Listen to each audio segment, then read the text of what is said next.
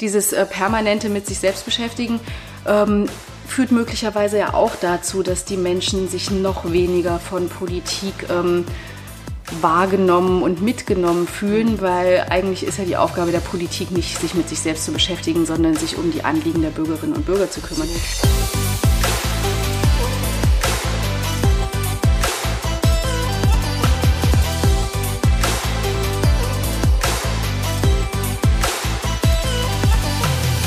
Herzlich willkommen, ihr Lieben, bei Gedankendealer, eurem Format für das Dealen mit den besten Gedanken rund um Business, Freundschaft, aber auch gesellschaftlichen Themen. Ich bin Christine, ihr wisst, wir wechseln uns hier ab, mal Julie, mal ich.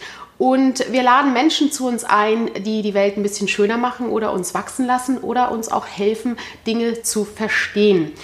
Heute haben wir ein Thema, was uns alle angeht. Und ähm, wir haben uns natürlich da eine Top-Expertin dazu geholt aufs Sofa zum Talken. Ich freue mich riesig, dass du da bist. Das ist die Dr. Äh, Norma Osterberg-Kaufmann. Sie ist Politikwissenschaftlerin und lehrt und forscht an der Humboldt-Universität zu Berlin. Ähm, deine Forschungsschwerpunkte muss ich ehrlich gesagt ablesen. Ich versuche es mal so ein bisschen aus dem Kopf. Also es ist einmal sind es Demokratisierungsprozesse, mhm. dann ist es die Messung des Demokratieverständnisses, ja. mhm. das ist die Messung der Legitimitätswahrnehmung. Kannst du uns gleich noch mal ein bisschen was dazu auch sagen?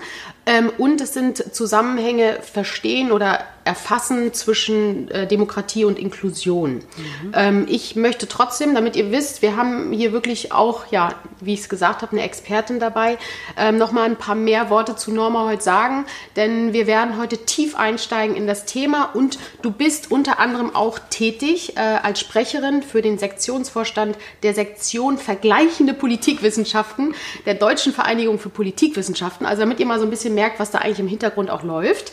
Äh, Sprecherin des Arbeitskreises für Demokratieforschung in der gleichen Vereinigung. Mhm. Dann bist du Mitglied des Zentrumrats des Berliner Zentrums für Inklusionsforschung. Wow, Wahnsinn. Das hört sich nach viel Arbeit an. Und Sprecherin der, der Arbeitsgemeinschaft Inklusion und Demokratieentwicklung. Mhm. So, du bist aber auch Mensch. ja. Du äh, lebst in Berlin, äh, hast zwei wundervolle Kinder. Das darf, einen tollen Mann natürlich auch. Ich darf das bestätigen. Ich kenne sie beide oder alle drei und äh, freue mich total, dass du hier bist, dass wir sprechen können, denn es ist, wie gesagt, ein wichtiges Thema und äh, ich glaube, keiner würde besser passen als du. Ähm, sag mal, wann gab es den Moment, wo du gemerkt hast, Demokratie ist ein Thema, was mich total interessiert? Ähm, und das, was dann letztendlich auch deinen Weg so ein bisschen geebnet hat. Mhm. Also zunächst danke ich dir natürlich für die Einladung und ich freue mich auch hier zu sein und ähm, sprechen zu dürfen. Wann Demokratie ein Thema für mich geworden ist, das ist eine relativ schwierige Frage. Okay. Hat sich so irgendwie Stück für Stück ergeben, oder? Ich glaube, ich kann den, den Moment nicht festmachen. Angefangen hat es vermutlich ähm, in der Schule, ähm, in meinem Geschichtsleistungskurs, als ähm, ich Kenntnis ähm, über die deutsche ähm, Geschichte ähm, erhalten habe und über die ähm, ja, Fehlentwicklung der deutschen Geschichte. Okay. Da ist, glaube ich, für mich ähm, ein Bewusstsein für den Wert von Demokratie mal so grundsätzlich gewachsen. Mhm. Dass daraus mal ähm, mein Beruf und meine Berufung würde, war da, glaube ich, noch nicht abzusehen. Aber ich denke, dass ähm, da ein grundsätzliches Interesse an gesellschaftspolitischen mhm. Themen mhm. irgendwie mhm. geweckt wurde. Mhm. Und dieser Weg hat sich dann weiterentwickelt.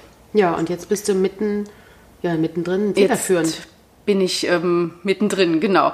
Und Demokratisierungsprozesse als solche sind ähm, dann tatsächlich auch ähm, das Thema, das mich jetzt dann mhm. später in diesem akademischen Leben am längsten beschäftigt. Ähm, ich habe zu ähm, also Ursachen für Erfolg ähm, und Scheitern von Demokratisierungsprozessen in Albanien und Kroatien ähm, promoviert mhm. und ähm, bin dann im Zuge, und das ist jetzt der Übergang zu den eher aktuellen Forschungsschwerpunkten, und bin im Zuge von ähm, dieser Arbeit ähm, darauf aufmerksam geworden oder ist mir bewusst geworden, dass Demokratie ganz offensichtlich ähm, nicht immer das Gleiche meint. Je nachdem, wo und wen in der Welt ich frage, kann Demokratie ganz unterschiedlichen Bedeutungsgehalt haben. Und ähm, das ähm, war zumindest ähm, zu Zeiten meiner Dis ähm, doch eine relativ ähm, scharfe Abgrenzung zum, zum Mainstream ähm, mhm. der Politikwissenschaft, weil man halt sehr lange davon ausgegangen ist, dass Demokratie einfach ein universeller Wert ist mhm. und demnach auch es eine Idee von Demokratie ja. gibt mhm. und die ist es jetzt. Und genau die hat man halt auch ähm, gemessen mit standardisierten mhm. Umfragen und ähm, ist davon ausgegangen, dass die Leute halt alle das Gleiche meinen. Mhm. Und das ist aber nicht so. Also. Das ähm, ist äh, ganz eindeutig nicht so mhm. und ich glaube, man muss da nicht mal ähm, in, in die weite Welt hinausschauen und sich jetzt überlegen, wie ähm, verstehen Menschen in ähm, Deutschland, Frankreich, Albanien, mhm in irgendeinem afrikanischen Land, in einem lateinamerikanischen Land oder in einem asiatischen Land Demokratie, sondern ähm, wenn wir uns alle mal überlegen, sollten wir uns mit unseren Freunden über Demokratie unterhalten, wird auch schon alleine innerhalb eines kulturellen Kontextes klar, dass da unterschiedliche Ideen mhm. im Raum sind. Und ich hätte auch ehrlich gesagt Schwierigkeiten, es direkt zu beschreiben, muss ich auch sagen, für mich. Und da würde wahrscheinlich jeder seine eigene Beschreibung wählen und damit wandelt es sich ja schon ab. Genau. Dem einen sind halt ähm, sozialdemokratische Ideale wichtiger, mhm. wo es halt um Wohlfahrtsstaatlichkeit und Umverteilung geht. Dem nächsten stehen die persönlichen Freiheitsrechte äh, mhm. über allem. Und ähm, dazwischen gibt es natürlich auch noch ähm, zahlreiche Nuancen. Das bringt aber nun, ähm, um jetzt wieder zur Politikwissenschaft und zu meiner Forschung zurückzukommen, ähm, äh, die Forschende ähm, vor ein großes Problem. Mhm. Wenn Demokratie nämlich nicht überall das Gleiche bedeutet, äh, komme ich mit standardisierten Umfragen nicht mehr weiter. Mhm. Wie erhebe ich denn nun das Demokratieverständnis mhm. der Menschen? Und deswegen misst du das Demokratieverständnis. Deswegen mhm. beschäftige ich mhm. mich ähm, mit unterschiedlichen Methoden, mhm. wie man denn an dieses Demokratieverständnis ähm, besser herankommt als mit ähm, der standardisierten Abfrage, die ich quasi an, an mhm. alle gleich stelle. Mhm. Und ähm, ähnlich ist es äh, mit der Legitimitätswahrnehmung, weil du die äh, vorhin ähm, genannt hast. Ja. Das ist genauso ein abstraktes Konzept. Also ich, ich, kannst du es überhaupt mal erklären? Ich, ich, also ich kenne beide, ich kenne das Wort Wahrnehmung und ich kenne das Wort Legitimität. Mhm. Ja? Äh, aber ich kann mir gerade nicht vorstellen, was genau es jetzt dann in der Politik quasi bedeutet. Ja, was ist, wie kann man das in einem Satz oder zwei Sätzen beschreiben? Na, Legitimität meint ja, ähm, also im, im Politikwissenschaftler sprech ähm, die ähm, Rechtmäßigkeit einer Ordnung oder mhm. einer Herrschaft. Mhm. mhm. Dass also die Personen, die ähm, die Macht haben, auch dazu berechtigt sind. Mhm. In der Demokratie mhm. ähm, ist das durch Wahlen. Ja. Ne, früher äh, Könige, Kaiser waren durch Gottesgnaden mhm. legitimiert. Heute wählen wir unsere ähm, politischen Eliten. Und ähm, die Legitimitätswahrnehmung zielt ähm, genauso wie das Demokratieverständnis auf die Menschen mhm, ab, mhm. die nämlich etwas legitim finden sollen oder mhm, nicht. Ne? Also okay. das heißt, ich nehme ähm, ein politisches System oder ähm, eine Kanzlerin oder wen auch immer als legitim wahr mhm. oder tue das nicht. Und das ist halt auch wieder ganz stark ähm, abhängig ähm, von zum Beispiel meinem Demokratieverständnis. Also wie mhm. finde ich, sollte Demokratie sein, mhm, damit ich eine demokratisch legitimierte Herrscherin auch legitim legitim finde, beziehungsweise ganz grundlegend, also was für Normen und Werte habe ich, mhm. also was, wie muss Herrschaft ausgestaltet sein, damit ich persönlich sie legitim finde. Mhm, und da sind wir halt genau wieder bei diesem schwierigen mhm. Messproblem. Mhm. Äh, wenn ich in der Umfrage frage, ähm, auf einer Skala von 1 bis 10, wie legitim ähm, finden Sie äh, die Regierung Ihres Landes, dann sagen die Leute halt irgendwas zwischen 1 und 10. Aber was für eine Bewertung dahinter mhm. ist, ne? Warum, ne? also was die jetzt legitim finden, weiß ich da nicht. Mhm.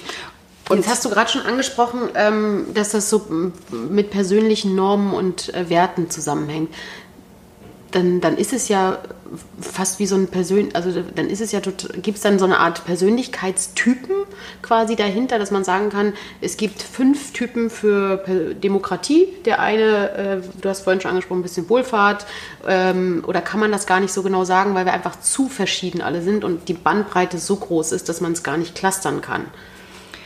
Na, clustern kann man ja letzten Endes, wenn man ähm, eine groß genug Datenmenge hat, mhm. ähm, alles und man kann äh, sicherlich auch Muster finden.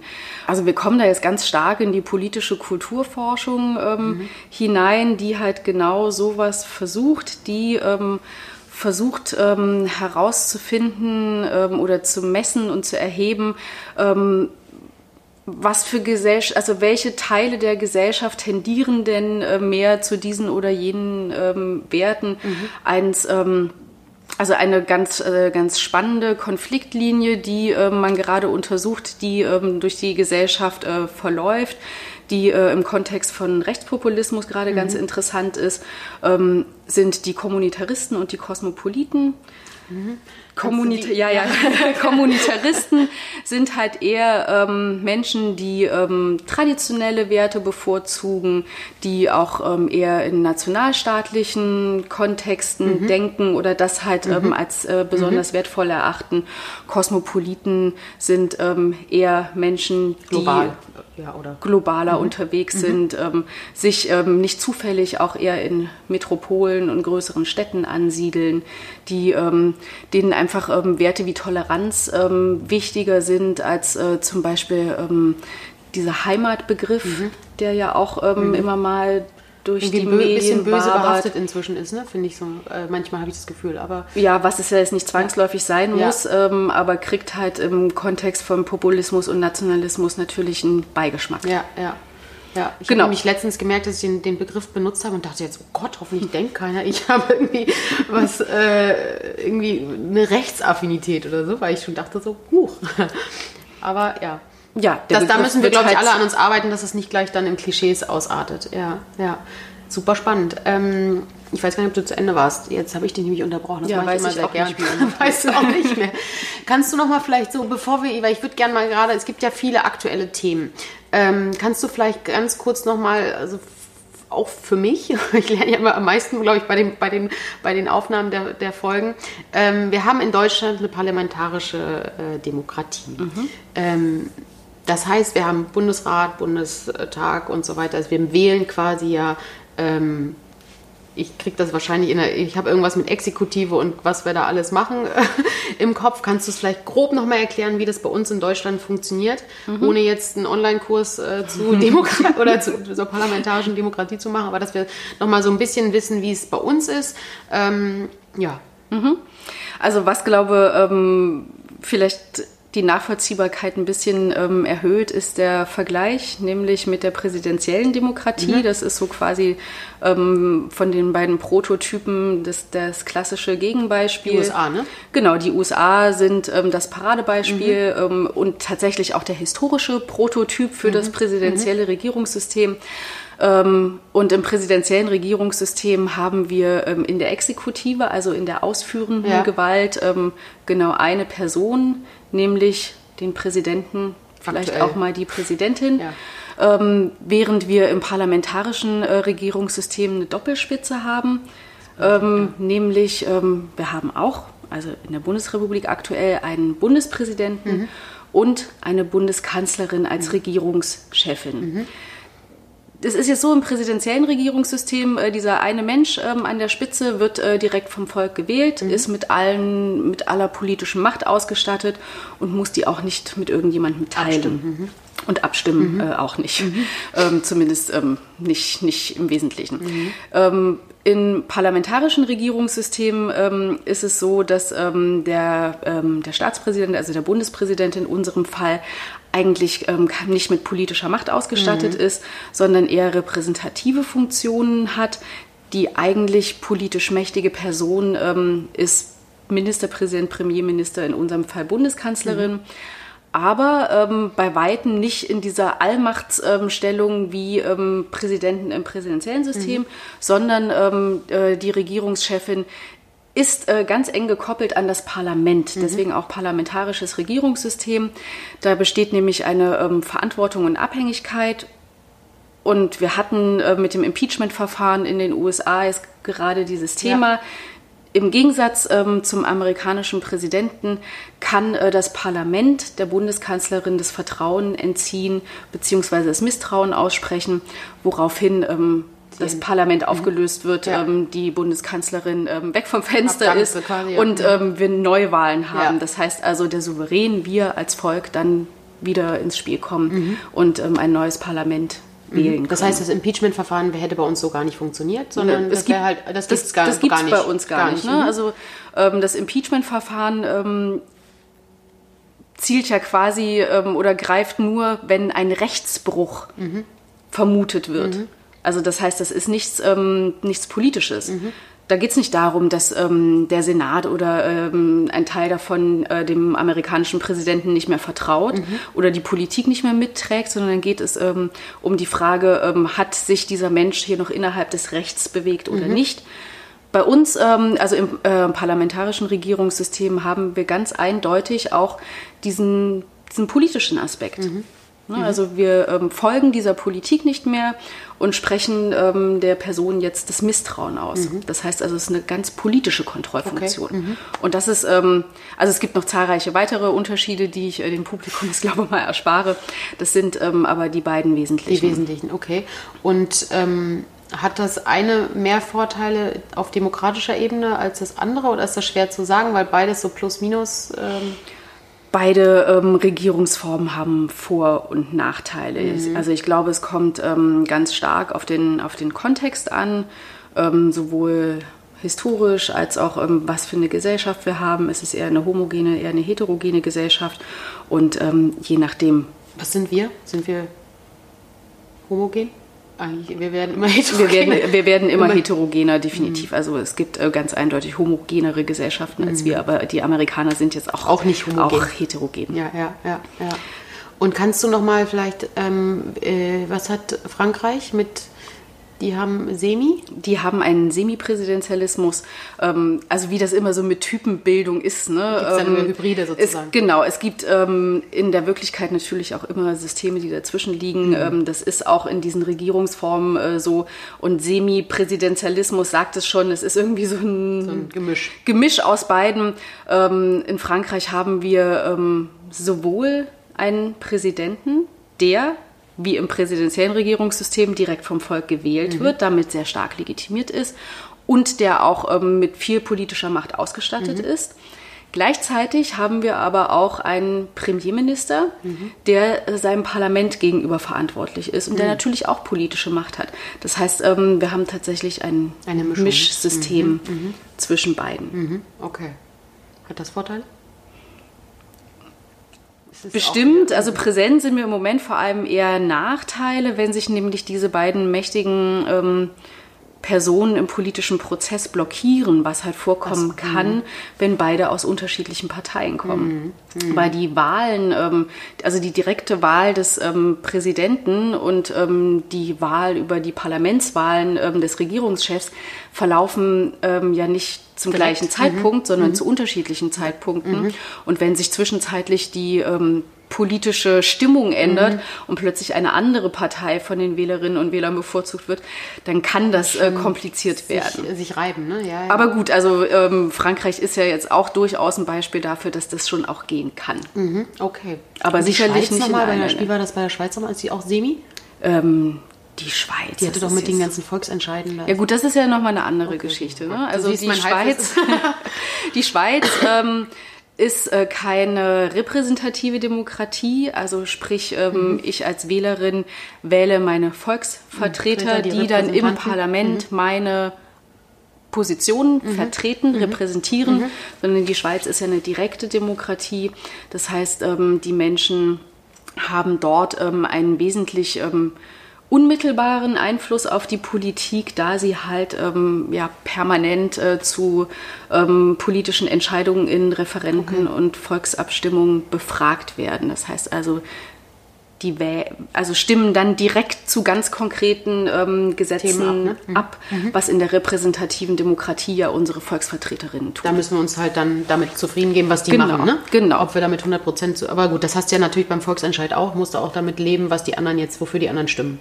Ja, vor allem beim Volksentscheid ähm, ja. ist es ja dann ähm, die, die Frage der Mehrheit. Das ja. heißt also, da können 51 Prozent ähm, der Menschen auch mal über die 49 ähm, anderen Prozent ähm, der Gesellschaft bestimmen, mhm. was ähm, logischerweise nicht nur zufriedene ja.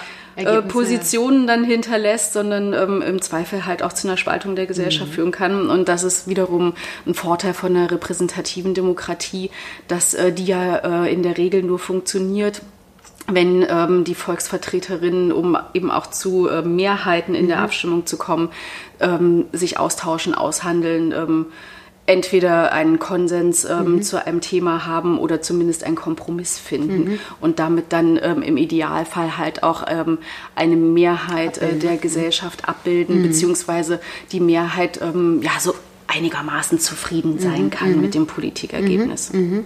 Super spannend. Mhm. Ja, ich hoffe, ihr habt so ein bisschen jetzt, äh, ich, mir hat es geholfen, nochmal reinzutauchen. Ich würde so ein bisschen ähm, auch in aktuelle Themen reingehen. Ähm, das hängt so ein bisschen davon ab, wann ihr dann den Podcast auch hört, ob das noch für euch aktuell ist. Aber wir hatten ja jetzt vor, glaube anderthalb, war das vor anderthalb Wochen die Geschichte in ähm, Thüringen ähm, wo natürlich eine große Unruhe war, sowohl auf, auf der politischen Ebene als auch natürlich in der Bevölkerung. Ähm, da du ja Thema Demokratieverständnis, Demokratisierungsprozesse, ähm, für mich, ich dachte im ersten Schritt auch irgendwie, das kann ja wohl nicht, das kann ja wohl nicht erlaubt sein. Ähm, was, was sagst du dazu? Ist das was, was, womit wir jetzt mehr rechnen müssen? Dass da noch mehr geknobelt wird oder weil da so ein bisschen welche Unruhe bringen? Oder kann man da einen Riegel vorschieben? Wie, wie sieht es da in der Demokratie gerade aus? Also, ähm, wollen wir noch mal vielleicht kurz reinholen, was in Thüringen passiert ist? Ja, wahrscheinlich besser, ne? Ja, ja machst du das? Nee, nee, nee. ich glaube, du kannst das besser. Also ich glaube, ich flechte das in meine Erklärung okay, ähm, ein bisschen mit ein. Mhm. Weil was letzten Endes ähm, passiert ist, ist, dass bei den Landtagswahlen keine eindeutigen Mehrheiten ähm, zustande gekommen sind, dass ähm, eine mehr oder weniger klassische Koalitionsbildung ähm, ähm, möglich gewesen wäre. Wir haben ja, ähm, auch wenn wir auf Bundes- oder Länderebene schauen, da so unterschiedliche Klassiker. Mhm. Auf Bundesebene ähm, sind wir gewöhnt, neben der großen Koalition, an die wir uns ja jetzt ähm, auch schon seit einer Weile gewöhnen mussten, ähm, klassischerweise aber Koalitionen aus ähm, CDU, CSU und FDP mhm. Und SPD und Grünen. Mhm. Ähm, auf Länderebene ist man da ein bisschen flexibler. Dort ähm, ist nämlich zumindest die SPD bereit, ähm, auch Koalitionen mit den Linken mhm. einzugehen. Es gibt dort äh, aber in anderen Bundesländern dann halt auch Konstellationen, dass ähm, CDU, CSU und Grüne koalieren. Ja. Das heißt also, da ist man ein bisschen ähm, bunter aufgestellt quasi. Ne? Offener. Ne? Mhm. Ähm, aber all das hat bei der Thüringen-Wahl nicht gereicht, sodass ähm, ja letzten Endes ähm, überlegt wurde, wie man ähm, ja dann in, in, in Minderheiten, tolerierten Minderheitenregierungen regieren kann. Ähm, dazu hat man sich irgendwie einigermaßen arrangiert. Das befreit aber jetzt quasi den politischen Prozess nicht davon, dass ja trotzdem ein Ministerpräsident gewählt ja, werden muss. Mhm. Und ähm, dieser Ministerpräsident muss ähm, im ersten Wahlgang mit ähm, zwei Drittel der Stimmen äh, gewählt werden. Im, wenn das nicht zustande kommt, dann gibt es einen zweiten Wahlgang, da braucht man auch nochmal zwei Drittel der Stimmen. Mhm. Und ähm, wenn das dann immer noch nicht gelingt, ähm, im dritten, dritten Versuch reicht dann quasi die einfache Mehrheit. Mhm. Und ähm, das genau das ist passiert. Also erster Wahlgang äh, stand kein ähm, Gewinner äh, fest, im zweiten auch nicht. Und im dritten hat sich dann ähm, der FDP-Politiker Kämmerer ist Kämmerich, äh, mhm. Kämmerich Verzeihung ja. ist äh, war war ist sein Name ähm, zur Wahl gestellt und ähm, ist tatsächlich gewählt worden von ähm, den Abgeordneten der CDU der FDP, seiner eigenen Partei, mhm. das ist jetzt noch am wenigsten verwunderlich, und der AfD. Und ähm, ja, es gibt mehrere äh, Dinge, an denen äh, in der gesellschaftspolitischen Debatte ähm, Anstoß genommen wurde. Ähm, der, der erste war, glaube ich, ähm, dass es ein, ähm, doch zumindest in der Auffassung vieler ein No-Go ähm, ist, sich von einer vermeintlich undemokratischen mhm. Nationalistischen, möglicherweise ähm, in Teilen auch rechtsextremen Partei wie der AfD legitimieren zu lassen. Mhm. Ähm, historische Erinnerungen sind wach geworden. Interessanterweise äh, auch in Thüringen hat es das ähm, zu Zeiten der NSDAP ähm, auch schon mal gegeben, mhm. die ähm, sich auch über genau so ein Coup ähm, zur Macht verholfen hat in Thüringen. Genau, also das ist der eine Punkt der Debatte, ob es denn legitim ist, sich ähm, durch Stimmen einer ähm, undemokratischen Partei mhm. legitimieren zu lassen. Mhm. Das Zweite, ähm, was ähm, dann im, im, im, zweiten Gedankengang auch viel diskutiert wurde, ist es denn überhaupt legitim, dass ähm, eine Person aus einer Partei, die ja in Thüringen gerade mal mit 5% äh, der Wählerstimmen die FDP, ne? Genau, legitimiert ist, dass die den Ministerpräsidenten stellt. Das sind ähm, so die Hauptdiskussionspunkte gewesen. Und das Schwierige daran ist, ähm, dass auf der formal-prozeduralen ähm, Ebene das mhm. alles vollkommen rechtmäßig war. Das heißt, ein ganz, eigentlich ein ganz normaler Demokratieprozess. Genau. Das ist legitim. Oder, naja, legitim in der Wahrnehmung. das kommt jetzt drauf an. Ne? Also aus der ähm, prozeduralen Perspektive ist es legitim. Mhm.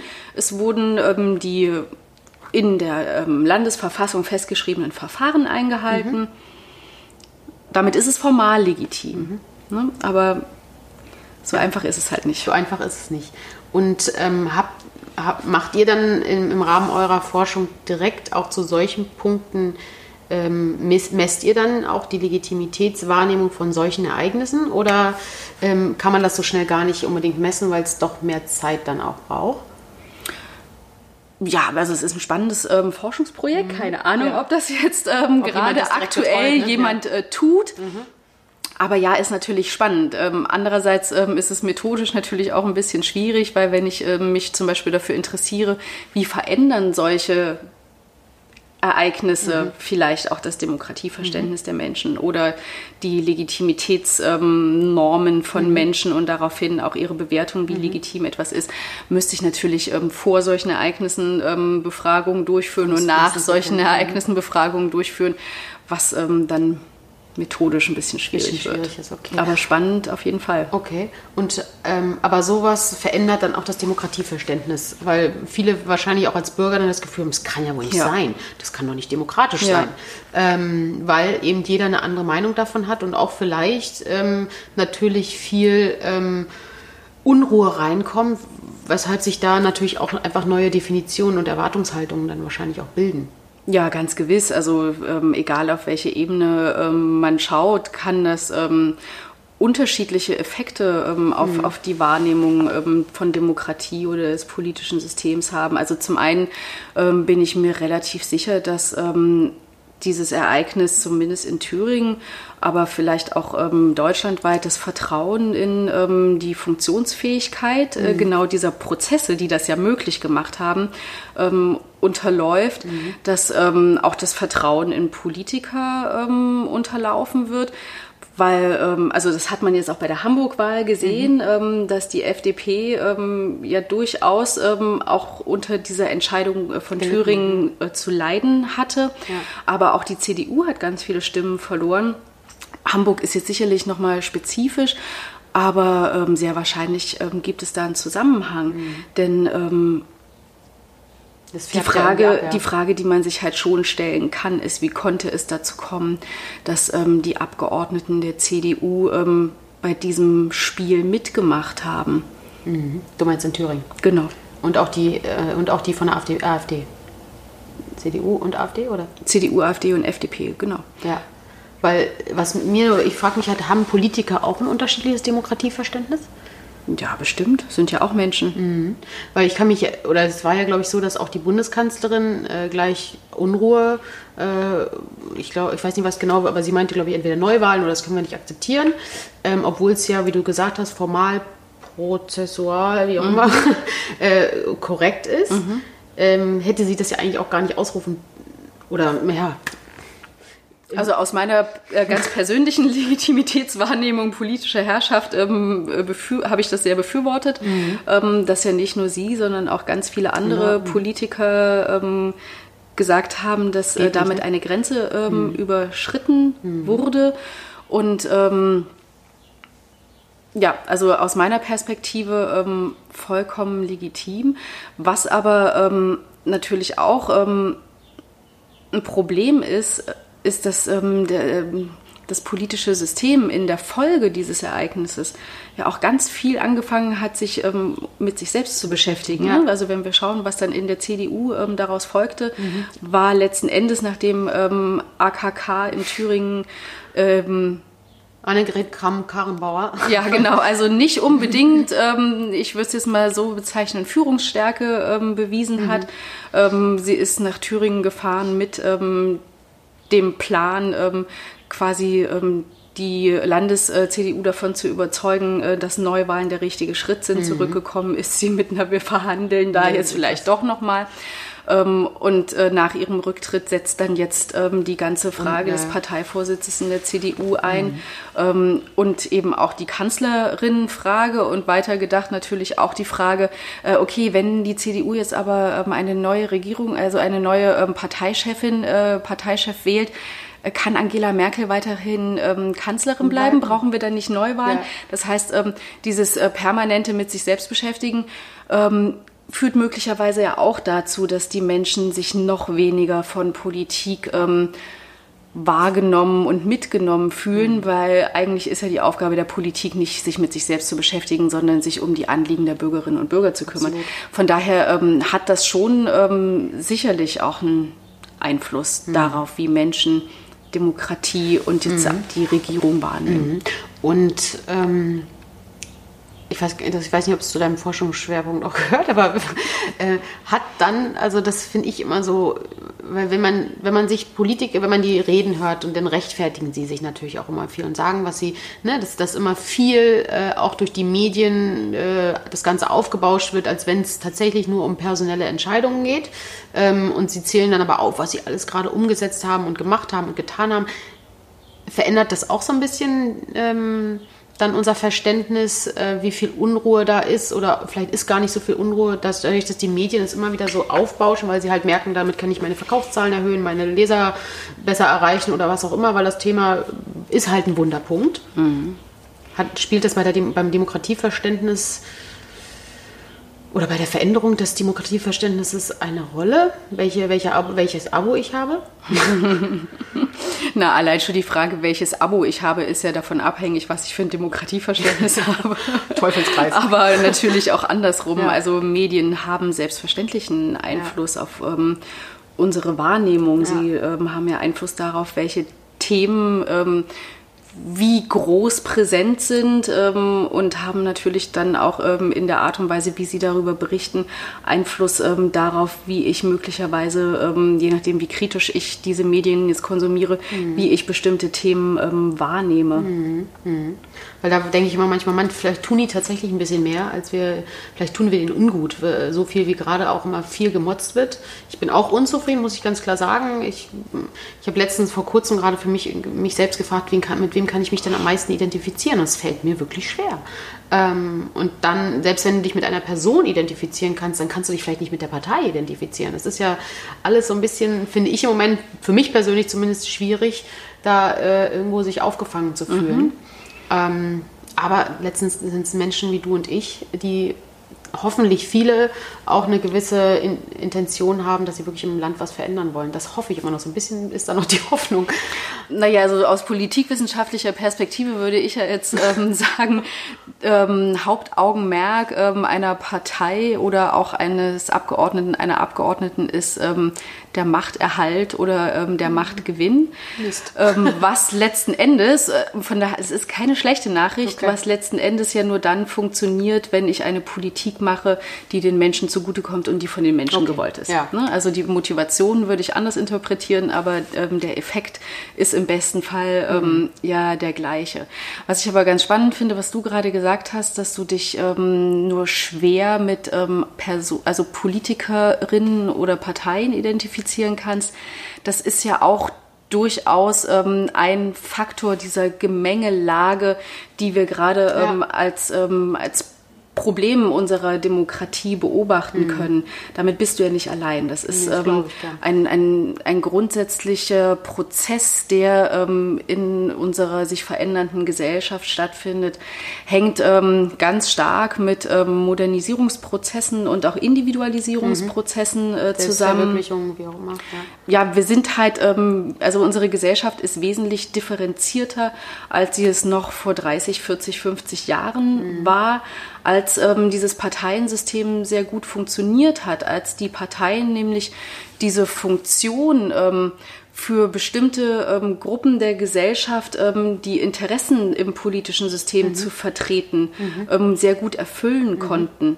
Das heißt, ähm, diese Phänomene ähm, der, ähm, der Stammwählerschaft oder eben auch eine starke Basis in der Gesellschaft über Parteimitglieder, mhm. Mhm. das hat ja sehr lange sehr gut funktioniert. Mhm. Aber genau das ist eines der Probleme, woran ja unsere Demokratie gerade sehr, also woran sie sehr arbeitet dass ähm, eben Gesellschaft sich nicht mehr ähm, in so Großparteien ja, abbilden lässt. Total, ja. Und dazu kommt auch noch, dass äh, Menschen das ähm, auch gar nicht mehr unbedingt wollen.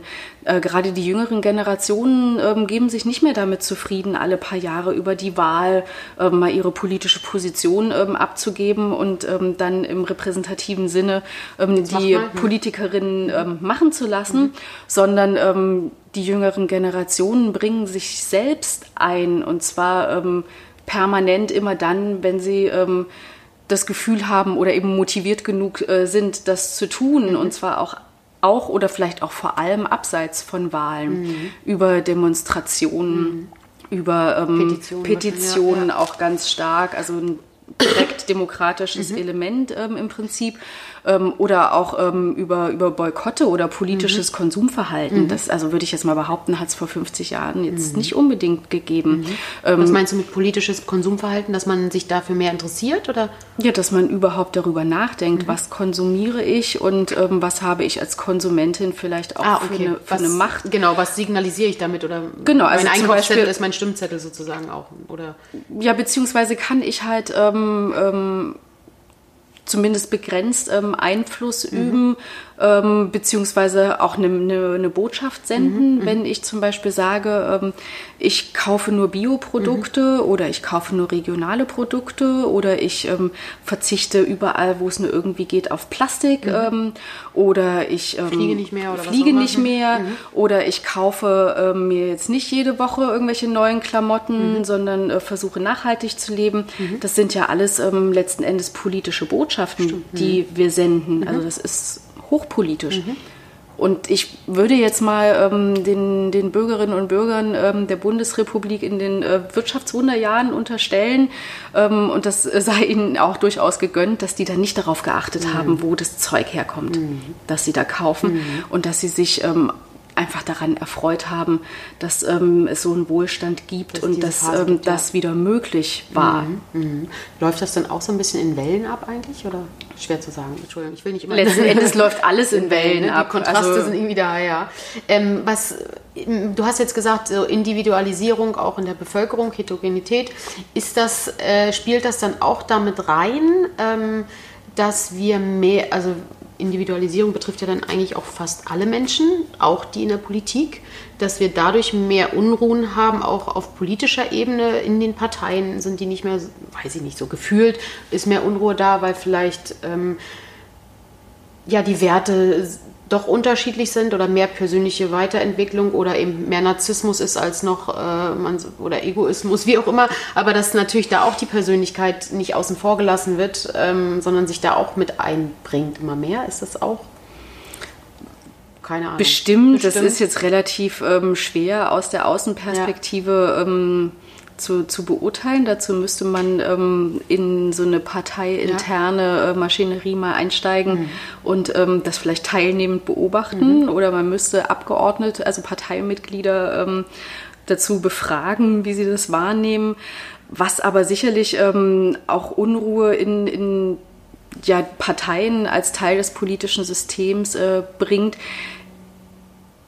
ist, dass diese Gewissheiten, wer wird mich denn bei der nächsten Wahl wählen, nicht mehr gegeben mhm. sind und damit natürlich auch die Führungsperson innerhalb mhm. einer Partei mehr, ja. mehr, mehr Druck fühlt und nicht ähm, äh, wie noch ein Helmut Kohl äh, sich da ganz sicher hinstellen kann und sagen kann äh, zu den anderen Flügeln innerhalb der Partei, ist ja gut und schön, redet mal, ja. aber die Wählerinnen und Wähler, die stehen hinter mir mhm. und darauf kommt es an. Also mhm. ich denke, dass das eine das Spiel, ja, ja, klar, muss, Gemengelage auch, ja, ist. Ja, krass, ja, super spannend. Super spannend. Also ich, ich, ich lerne ganz viel dazu. Ähm, ich, wir hatten uns so ein bisschen ein paar Fragen überlegt ne, und hatten auch Fragen unter anderem aus, dem, aus Social Media bekommen. Ähm, und da war zum Beispiel eine Frage, muss ich gerade mal gucken, ich glaube, ähm, Genau, jetzt haben wir gerade über parlamentarische Demokratie gesprochen. Ähm, ist das, was noch zukunftsfähig ist? ähm, für uns, weil ab und zu mal kriege ich zumindest auch, also sowohl Zeitungen, also Medien bringen das auf, als auch manchmal so im, im privaten Talk, wenn da so ein, der, der Einäugige berät den Blinden quasi am Tisch sitzen. Ja, Demokratie, vielleicht braucht es auch mal was anderes. So, ne? Da kommen ja dann gerne mal so Sprüche. Ähm, aber grundsätzlich, wie stehst du dazu aus Politwiss politikwissenschaftlicher Sicht und persönlich weiß ich nicht, ob du sagen willst, aber na, es gibt ja ganz unterschiedliche ähm, Demokratievorstellungen. Also mhm. da geht es jetzt vielleicht gar nicht mal so sehr darum, ob wir eine parlamentarische mhm. oder eine präsidentielle ja. ähm, Demokratie sind, solange ähm, die Mehrheit der Gesellschaft ähm, am Konzept Demokratie an sich glaubt, ja. glaubt ja. und daran festhält, gibt es ja auch innerhalb dessen ähm, Spielarten. Mhm. Also ähm, wenn man jetzt mal nur innerhalb der, der westlichen Demokratietheorien schaut, haben wir halt ähm, ganz stark vertreten die liberale Demokratie, mhm. die ähm, davon ausgeht, dass es ähm, Partikularinteressen gibt, also dass ähm, jede, jeder von mhm. uns ähm, eigene Interessen mhm. hat, ähm, die wir natürlich mit ähm, einer Gruppe von Menschen gemein haben mhm. und dass es ähm, darum geht, ähm, also diese Partikularinteressen, die aus der Gesellschaft herauskommen, dann in das politische mhm. System hineinzutragen, mhm. damit die dann in unserem Sinne ähm, okay. Politik ja. machen. Und um das zu tun, und deswegen klingt das jetzt auch alles so ähm, vertraut, brauchen wir halt Vereine, Verbände, ähm, Parteien, mhm. die eben genau diese Aufgabe der Interessensvertretung mhm. ins politische System mhm. hinein ähm, machen. Das ähm, Gegenmodell kann man so sagen, ist ähm, eine republikanische Demokratievorstellung, die nicht davon ausgeht, ähm, dass Partikularinteressen ähm, quasi das dominierende Element sind, sondern ähm, die republikanische Demokratievorstellung geht davon aus, dass es ein Gemeinwohl mhm. gibt mhm. und dass sich ähm, die Bürgerinnen und Bürger auf dieses Gemeinwohl verständigen und im Sinne dieses Gemeinwohls dann Politik gemacht mhm. wird. Das mhm. heißt also, da tritt ähm, das Partikularinteresse, das ähm, wir jeweils haben, ähm, hinter dem, ja, der Prämisse zurück, ähm, dass wir letzten Endes uns für etwas entscheiden, was für möglichst alle mhm. gut ist. Mhm. Und ähm, um jetzt den Bogen zu bringen, was möglicherweise halt auch ein Zukunftskonzept ähm, oder einen, ein mögliches Zukunftskonzept sein könnte, sind halt ähm, deliberale ähm, Demokratievorstellungen. Mhm. Also Deliberation meint Aushandeln von Prozessen, ähm, moderierte, ähm, moderierte Aushandlungen sind das in der Regel. Ähm, die verbinden beides, also beide mhm. Ansätze so ein bisschen. Das heißt, deliberative Demokratievorstellungen gehen halt schon davon aus, ähm, dass es partikulare Interessen gibt. Sie gehen aber nicht davon aus, ähm, dass der Mensch selbstlos ähm, die hinter dem Gemeinwohl mhm. zurückstellt, sondern zu dieser Entscheidung, die dann dem Gemeinwohl dient, kommen die Menschen über Aushandlungsprozesse. Das mhm. heißt also, da setzen sich dann äh, Menschen aus unterschiedlichsten Gruppen der Gesellschaft mhm. zum Beispiel an einen Tisch und verhandeln ähm, über eine bestimmte Sachfrage und bringen alle ihre Perspektiven mhm, ein mhm. und ähm, das erhalten, dann das Gemeinwohl quasi. Sozusagen. Ja, Ziel ist ähm, aus diesen ähm, Aushandlungsprozessen dann halt ähm, einen, einen Kompromiss zu ja. finden, äh, mit dem möglichst viele dann eben auch zufrieden, zufrieden sind. sind. Mhm, mhm. Und ähm, dann ja einen Gesetzesvorschlag zum mhm. Beispiel zu Thema XY mhm. erarbeiten.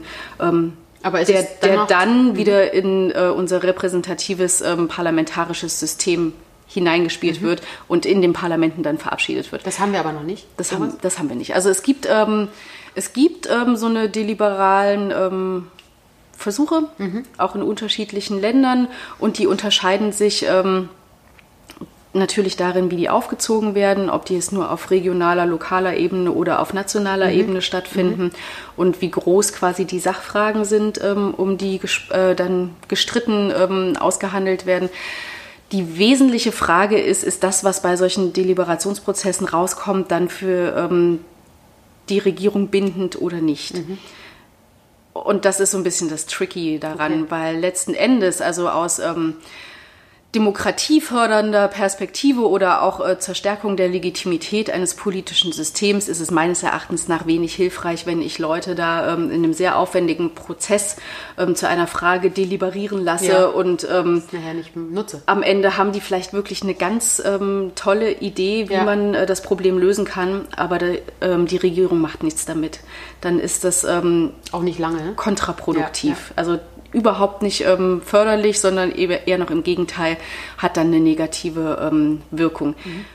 Wenn, ähm, und dafür gibt es auch vereinzelte Beispiele, die ich aber ähm, jetzt spontan nicht parat habe, wenn äh, das dann tatsächlich auch ins politische mhm. System eingespielt mhm. wird und mhm. dann von den Parlamenten abgestimmt wird, mhm. dann kann das ähm, durchaus ähm, ja, Entwicklungen ähm, positiv aufgreifen, die wir gerade beobachten mhm. können. Okay, Nämlich, dass Menschen halt das Gefühl haben, vom ähm, politischen System nicht mehr repräsentiert zu sein, dass ihre Interessen ähm, nicht vertreten werden, dass sie mhm. nicht mal gehört werden. Mhm dass ähm, Politiker halt ähm, abgehoben in anderen Sphären Leben. vor sich mhm. hin. Also das ja. sind ja ähm, ist ja nicht untypisch, was man so hört. Ne? Genau, genau, das ist ja, ähm, ja relativ ähm, verbreitet in, in, in, in der Meinung über Politik.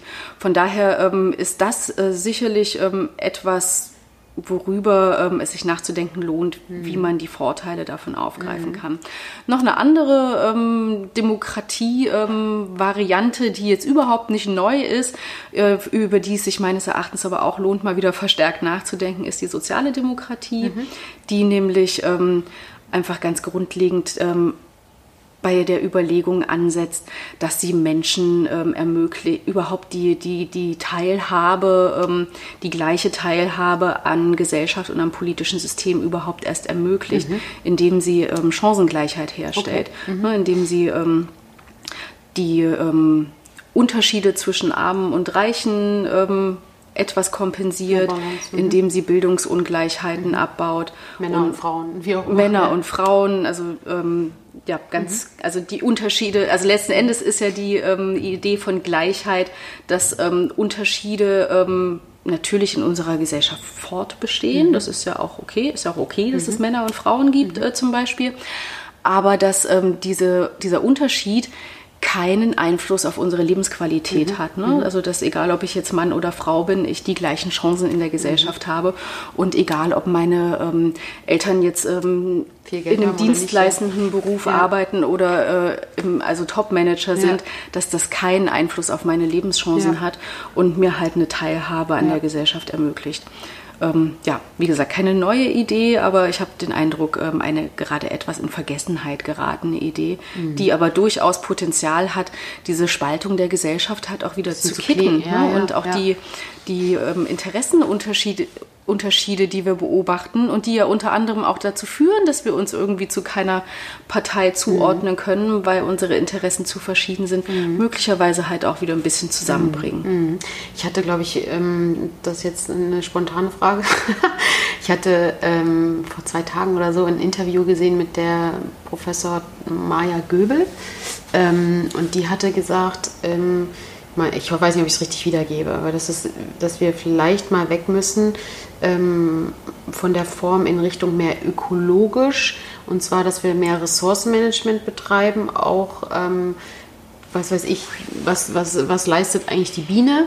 Ähm, äh, dass Firmen vor allen Dingen, wo wir ein Stück weit dann auch wieder mehr Gleichheit und mehr Möglichkeiten schaffen, dass Firmen eben mehr Rücksicht sozusagen nehmen müssen, was, was machen sie an Ressourcen kaputt.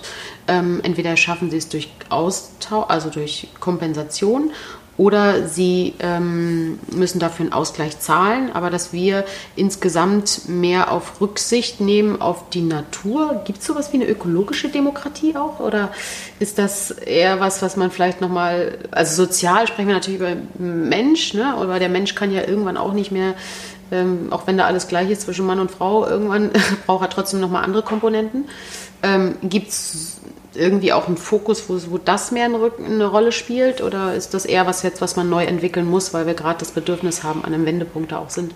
Ja, ich weiß gar nicht, ob das unbedingt jetzt eine ja, äh, Frage sein. von Demokratievorstellung ja, ist, sondern das ist letzten Endes eher eine Frage ähm, davon, wie wir unser Wirtschaftssystem organisieren. Mhm. Mhm. Weil ich würde jetzt mal dem Kapitalismus unterstellen, ähm, dass ähm, dem, dem, der Funktionslogik ähm, von Kapitalismus solche Fragen der Ressourcenschonung mhm. und der Nachhaltigkeit ähm, nicht unbedingt inhärent sind, ne? Mhm. sondern im Kapitalismus geht es ja, also zumindest meine Wahrnehmung, um äh, den maximalen Gewinn. Profit, ja. mhm. Und ähm, das ist jetzt nicht unbedingt kompatibel mit, ähm, mit, mit Rücksichtnahme mhm. und Nachhaltigkeit. Ähm, ich möchte jetzt nicht ausschließen, dass das in einem kapitalistischen System nicht funktionieren kann, mhm. aber ich glaube nicht, dass es ein Selbstläufer ist, nee. sondern dass das gesteuert werden muss. Ja. Und äh, das können ähm, Regierungen tun. Ja. Und das ähm, ist auch so eine sozialdemokratische ähm, Idee natürlich, dass ähm, es ein Primat der Politik über die Ökonomie gibt. Das mhm. heißt also, dass Politik auch ähm, Wirtschaft steuert. Und darüber kann und dann man auch dann natürlich, ja. Natürlich auch äh, umweltpolitische Themen äh, mhm. viel stärker mhm. berücksichtigen, als das derzeit der Fall mhm. ist. Aber das geht dann nur über Gesetze und Regulierung. Und ähm, auch eine spontane Frage, Entschuldigung, du merkst, ich bin, also ich, das ist ein gutes Signal, ich bin voll dabei. Ähm, wir haben vorhin kurz über Volksentscheide Schweiz zum Beispiel gesprochen. Jetzt fällt mir ein, ähm, äh, ich, ich hoffe, das findet ja statt in Berlin Olympiastadion. Ähm, soll ja auch so ein Stück weit vielleicht ein Versuch, Demokratie ähm, oder mehr Demokratie äh, in die Köpfe auch zu bringen, vielleicht sich mehr zu engagieren, ähm, um vor Ort in dieser Masse, die man dann äh, in diesem Olympiastadion ist, auch Petitionen direkt äh, eben auf, auf das äh, quasi ähm, in die Regierung reinzubringen, dass die sich damit beschäftigen müssen. Ähm, es da, äh, ist das was, ähm, was ihr auch äh, im, im Bereich der, der Demokratie Demokratisierungsprozesse mit euch anschaut, wo vielleicht auch in unterschiedlichen Ländern neue Versuche sind, dass das Volk sich neu ausprobiert. Ähm, ist das typisch oder ist das eher so, so ein Einzelfall jetzt mal? Na, sowas passiert ähm, überall auf mhm. der Welt mhm. ähm, ständig und mhm. das ist auch hochgradig spannend, das zu beobachten. Ich habe es vorhin ja schon mal kurz anklingen lassen, als ich von unterschiedlichen Demokratieformen gesprochen habe, dass ich mich jetzt mal nur in der westlichen Sphäre mhm. bewege.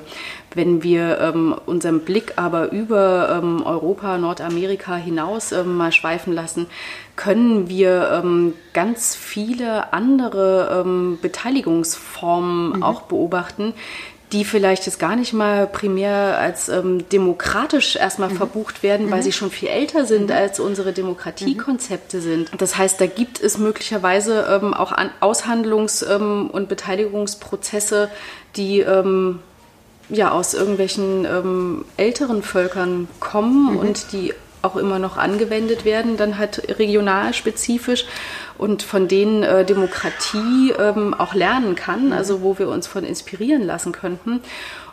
Oder, da muss man jetzt gar nicht so weit in die Menschheitsgeschichte zurückgehen, gibt es halt auch einfach ähm, Lokalexperimente. Mhm. Ganz ähm, berühmt äh, unter Politikwissenschaftlern äh, und Demokratieforschern sind ähm, zum Beispiel die Bürgerhaushalte von Porto Alegre in Brasilien, mhm. wo ähm, in einen, also lokal begrenzten mhm. Ähm, Raum die Bürgerinnen und Bürger äh, ein Budget bekommen mhm. und selber entscheiden dürfen, wie dieses Budget ähm, in ihrem Stadtteil ähm, umgesetzt mhm. wird. Und ähm, das ist ein ganz spannender, äh, direkt demokratischer Prozess, mhm. wo ähm, Menschen auch ähm, ja, reingeholt werden in, in diesen politischen Prozess, die ähm, über die klassische Wahl, also sehr wahrscheinlich nicht, nicht partizipiert mhm. äh, hätten mhm. und so sich nicht nur äh, für das interessieren, ähm, was, was überhaupt im Stadtteil passiert, mhm. sondern auch ihre Interessen vertreten mhm. und Einfluss haben. Mhm. Das heißt also, es ist echtes Geld und dieses Geld wird auch echt ausgegeben. Ähm, und verändert bzw. verbessert die Lebensqualität der Menschen, die mhm. dort wohnen. Und das ist ja letzten Endes das Ziel von mhm. Politik. Ja, und vielleicht wahrscheinlich auch die Zufriedenheit, äh, genau. weil sie selbst mitwirken können. Genau. Und, äh, und weil die Politikergebnisse ja. ähm, natürlich auch dann zu mehr Zufriedenheit beitragen. Ja. Und ähm, da gibt es also unzählige ähm, punktuelle Beispiele, ähm, die es sich lohnt Mhm. anzuschauen und über die es sich lohnt nachzudenken, inwieweit man ähm, das in demokratische Mhm. Systeme halt auch ähm, in einem größeren Stil vielleicht integrieren kann. Und dann auch parteilos? Ist das parteilos dann? Das, da haben Parteien überhaupt nichts. Ähm, Weil ich kann also mich- sie spielen ja. da keine Rolle in solchen Bürgerhaushalten beispielsweise. Ja, okay. Weil ich kann mich zum Beispiel erinnern, ich hatte eine Zeit lang, da wollte ich unbedingt irgendwie politisch aktiver sein. Ähm, bin dann in eine Partei eingetreten, wo ich damals dachte, das passe zu mir. Ähm, und äh, dann muss man sich ja mit Themen auseinandersetzen, wenn man da zu den Treffen geht. Wie äh, ist die Parkraumbewirtschaftung? Wie lange dürfen die Bars aufhaben und so? Und ich, dann bin ich wieder ausgetreten, weil ich dachte, das ist, das, das ist jetzt nicht das, was, womit ich mich beschäftigen möchte. Ähm, das kann natürlich jetzt so ein Auch wenn das Bürger- natürlich genau das ist, was quasi in deinem direkten Umfeld ja, passiert. Ja, ja, aber bei mir ist, ja, ich wollte halt irgendwie andere Themen angehen, weshalb ich zumindest eingetreten bin. Es kann natürlich sein, dass manche eintreten, weil sie sich genau das ändern möchten. Ähm, aber das war bei mir so ein bisschen so der Clash, dass ich dachte, ich hatte eine andere Erwart- Erwartungshaltung. Ähm, und da ist man ja parteilos, kann man ja, wenn ich das, habe ich das Gefühl, relativ wenig machen. Ja, das hat ähm, aber wieder was mit unserem politischen Ja, System, System zu tun, tun, ja. dass ähm, ganz viele ähm, Rechte von Parlamentariern ähm, an eine größere Anzahl von Menschen gebunden sind. Mhm. Ne? Also die ganzen Oppositionsrechte, die meisten ähm, stehen dir als Einzelperson nicht zur Verfügung, sondern du musst halt ähm, ja, eine gewisse ja. Anzahl von ähm, anderen Abgeordneten dann auch hinter Mhm. dir vereinen, um ähm, zum Beispiel irgendwelche Anfragen zu machen oder so. Ähm, ich guck mal noch mal weiter, was Fragen waren, die auch gekommen sind. Ähm, eine Frage war unter anderem, mh, kann Demokratie mit dem Rechtsdruck funktionieren? Ähm, ja, In gewisser Weise wahrscheinlich. also was, was, für, eine, was für eine Frage. Ähm, einerseits ähm, würde ich sagen, ja. Also, ähm, mal das, also dieses Ja bezieht sich jetzt auf ähm, die Bundesrepublik Deutschland, ähm, denn ähm, wir haben in der Bundesrepublik Deutschland ähm, eine sogenannte ähm, wehrhafte Demokratie.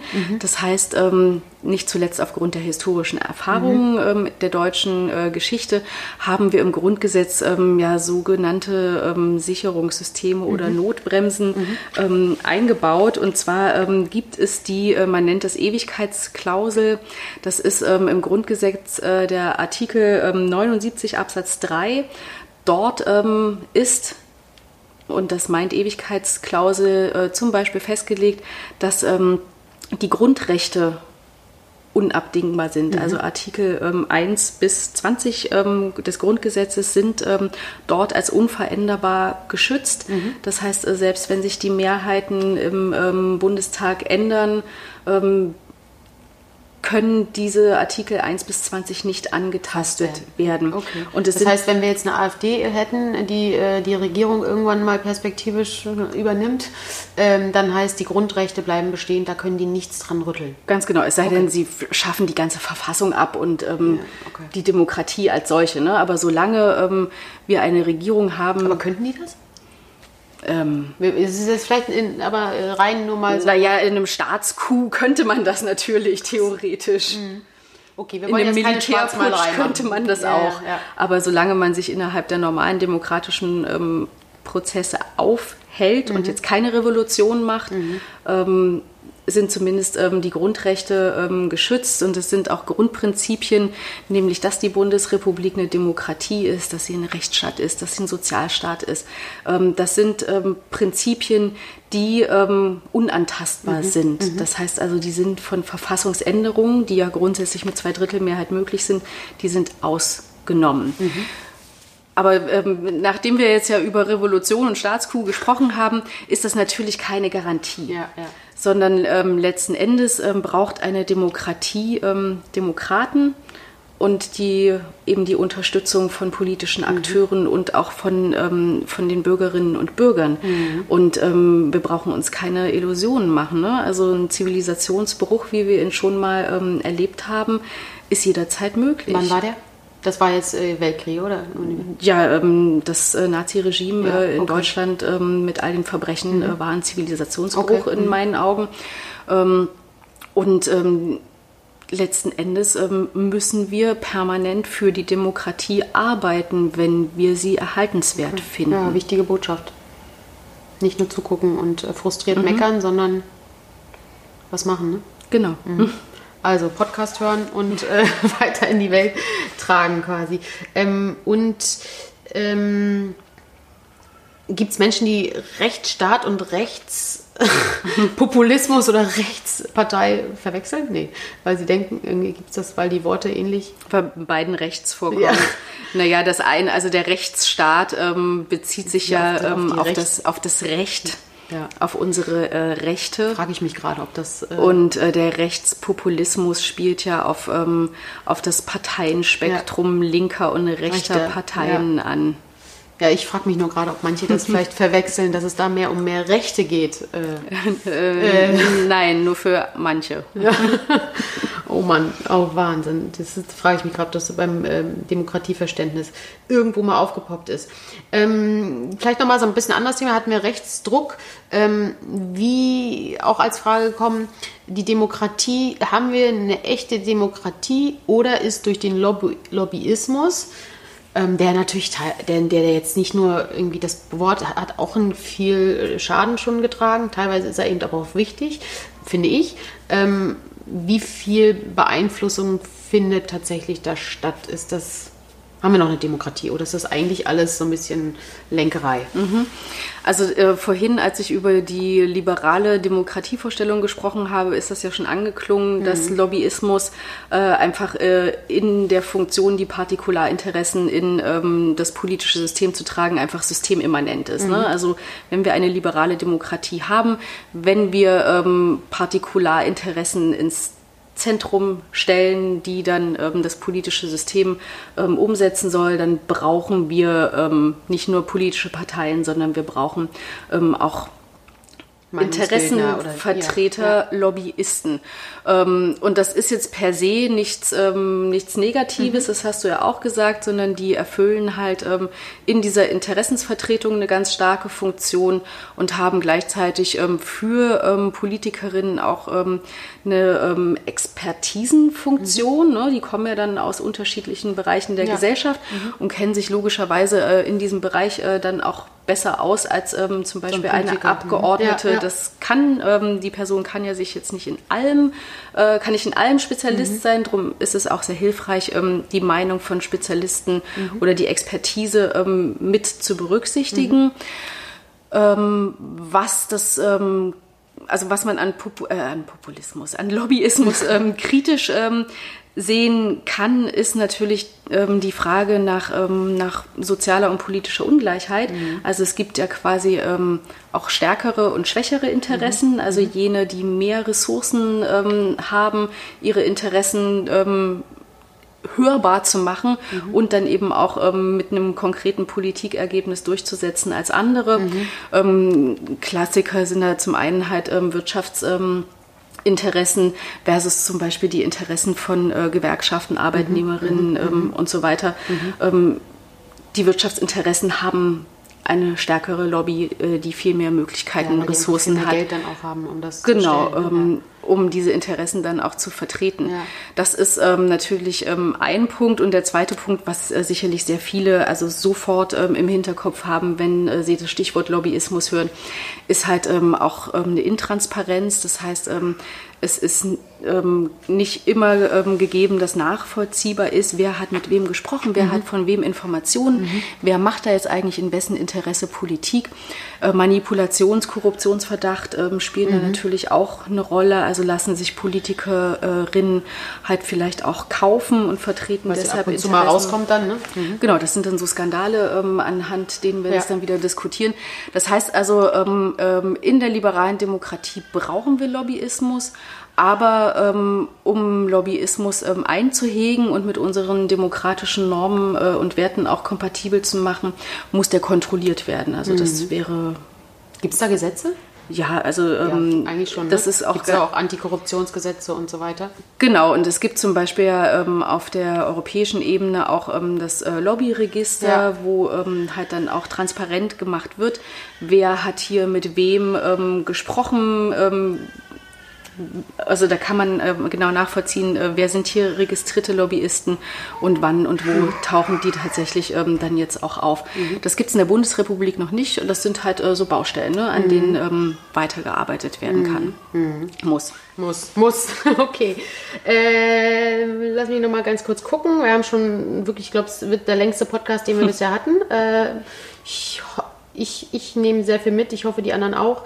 Ähm, ich weiß nicht, es ist ein sehr, sehr großes Thema. Vielleicht wäre mein Vorschlag, machen wir dazu nochmal einen, einen, einen separaten, vielleicht irgendwann nochmal, äh, weil ich hätte eigentlich gerne nochmal so das Thema, ähm, ich weiß nicht, ob man das in zwei, drei Sätzen ähm, nochmal zusammenbringen kann, ähm, wie wir vielleicht auch staatsübergreifende Prozesse, gerade was so was wir jetzt eigentlich immer mehr brauchen. Stichwort Globalisierung, Digitalisierung, sind alles so staatsübergreifende äh, Themen, äh, Umweltschutz, ähm, was es da äh, für Entwicklungen gibt oder was es da vielleicht auch braucht. Da gibt es natürlich auch übergreifende Systeme. Ähm, reichen die aus? Ähm, was denkst du, macht das Sinn in zwei, drei Sätzen oder wollen wir sagen dazu ich habe also sicherlich einen schnellen Appetizer okay, dann mach doch mal einen schnellen genau, Appetizer. genau, ähm, also was du jetzt angesprochen hast, äh, sind ja lauter Phänomene, die ähm, oder Herausforderungen gesellschaftspolitische, ähm, die sich transnationalisiert haben. Das mhm. heißt also grenzüberschreitende mhm. Probleme. Ne? Also ähm, die Klimakatastrophe macht ja. jetzt nicht an unserer Staatsgrenze halt, ähm, halt. Ja. Ähm, Viren auch nicht, wie nee, wir gerade beobachten können. Also es gibt ähm, zahlreiche Herausforderungen, die ähm, weltumspannend sind. Und die berechtigte Frage ist natürlich, äh, wenn ich weltumspannende Herausforderungen habe, äh, kann ich die dann überhaupt noch in diesen kleinen nationalen äh, Systemen lösen oder braucht es dann nicht eben auch eine Transnationalisierung von Lösungsversuchen? Ja. Ja. Und die, also die Frage, wie man das machen kann äh, oder dass das notwendig ist, äh, das ist jetzt keine neue Idee. Ähm, also diese Idee der Weltgesellschaft, also was äh, zugegebenermaßen sehr utopisch klingt, wird aber ähm, auch schon seit Jahrzehnten gedacht. Ähm, Karl Friedrich von Weizsäcker war da ein ganz ähm, mhm. berühmter Vordenker in den äh, 60er Jahren, hat der über den Begriff der Weltinnenpolitik nachgedacht mhm. und sein weltumspannendes Problem äh, war der Krieg, mhm. also was er also hingehend eines Weltfriedens lösen mhm. wollte. Und ähm, letzten Endes hat uns ähm, das nie verlassen. Heute haben wir halt andere Probleme und mhm. müssen halt darüber nachdenken, wie wir die ähm, mit ähm, transnationalen Strukturen, die im Idealfall dann auch noch demokratisch sind, und darüber können wir dann vielleicht ein andermal ja, reden, ja. Äh, dann eben auch transnational lösen können. Ja, Wahnsinn. Ja, würde ich gern, total gern äh, nochmal äh, einsteigen und äh, damit äh, eine Einladung fürs zweite Mal aussprechen. Ähm, ich danke dir wahnsinnig, Norma. Ähm, du hast gesehen, ich habe an deinen Lippen geklebt, weil ich äh, total Politik interessiert bin, leider kein tiefes Wissen habe, aber immer sehr neugierig bin. Ähm, und ich hoffe, ihr Lieben, ihr habt auch viele Impulse mitbekommen. Ich glaube, eine wichtige Botschaft war, dass wir nicht nur zugucken, sondern gerade in der Demokratie gucken, was können wir vielleicht in unserem Mikrokosmos tun, was können wir vielleicht auch ein bisschen überregionaler tun, wo können wir uns persönlich alle ein bisschen mehr reingeben und rein äh, begeben, damit sich damit etwas entweder bleibt, weil wir es erhalten, oder mhm. sich was verändert, weil wir etwas nicht wollen. Und äh, damit möchte ich den, diese Folge auch äh, auslaufen lassen. Ähm, Nochmal danke an dich. Ihr findet ähm, in den Shownotes äh, Links zu Norma. Ähm, wir haben diverse dabei, äh, weil du bist sehr aktiv in dem Thema unterwegs. Also tauch da tiefer ein. Da gibt es einige Publikationen, auch Veröffentlichungen zu dir. Ähm, bleibt bei ihr. Kann man dir eigentlich irgendwo folgen? Ähm, du hast eine Website, da kann man immer mal gucken, ne? Genau, also ich habe eine Website, auf der man gucken kann. Ich habe einen Twitter-Account, der aber ehrlich gesagt relativ stiefmütterlich ähm, von mir behandelt wird. Vielleicht ändert sich das irgendwann mal. Wir können ihn ja mit verlinken und dann, wenn jemand Lust hat, dann folgt er dir und sieht dann stiefmütterlich ab und zu mal was von dir. Genau. Ähm, ja. Und wenn euch die Folge gefallen hat, ähm, gern bewerten, liken, äh, weitersagen. Wir freuen uns drüber, denn ihr wisst, wir wollen, dass die Themen natürlich auch noch weiter getragen, wird, getragen werden und wir ein bisschen was damit verändern. Vielen, vielen Dank und macht's gut. Ich Bis danke bald. dir auch. Ja. Vielen, vielen Dank. Tschüss, tschüss.